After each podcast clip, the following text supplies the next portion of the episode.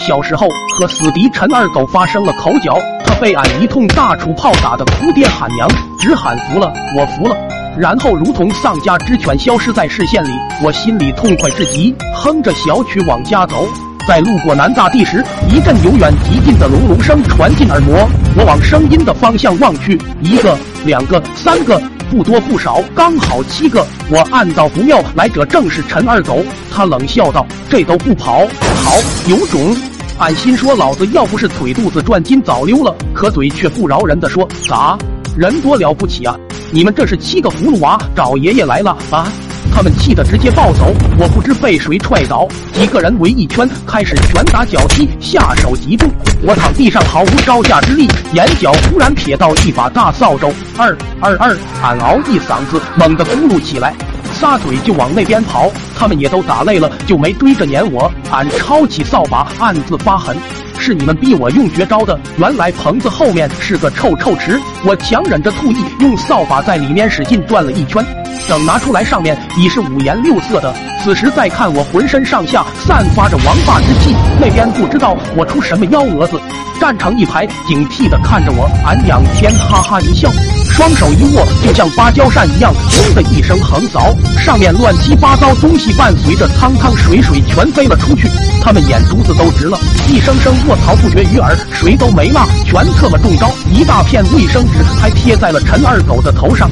七个人疯了一样，一边吐一边跑。再看我，犹如语不在世，吐的那叫一个虎虎生威，仿佛要让天地之间都留下这罕见的墨宝。最后他们跑的没影了，微风轻轻吹动着我的衣衫，无敌是多么寂寞的气质，在俺身上悠然毕现。见危险解除，我无力的坐在地上，大口喘着气，合计好好的休息一下。但天有不测风云，二狗他们去而复返，而且每人手里一把带枝的大扫把。我差点给丫们跪了，二狗脑门上那卫生纸还在额头粘着，预示他急切的报复之心。我刚想开口，陈二狗大吼一声，给我抡起来，我吓得魂飞魄散。这七把大扫帚要是全抡身上，估计胃都得吐出来。俺甩开腿如箭一般，转身就逃。他们七个瓜孙在后面如同疯狗一样嗷嗷乱叫的撵着我，我左跑右钻的回了村。眼看他们越来越近，俺心生一计。拿扫帚冲着路边聊天的大人们一路就扫了过去，村里的大人都傻了，身上的恶臭让他们不知所措。我趁机扔掉扫帚，躲在大人身后。陈二狗瞬间也杀到，他们眼睛通红，也不管大人了。看到我后，哥几个都疯了，大扫帚直接抡了起来。这些叔叔们又面临了第二次生化武器的伤害。这几个混小子拿着死扫帚无法无天，叔叔伯伯被淋了也不好对孩子们动手，把过错都推给了他们父母。一来二去，大人之间也开始乱哄哄的吵了起来。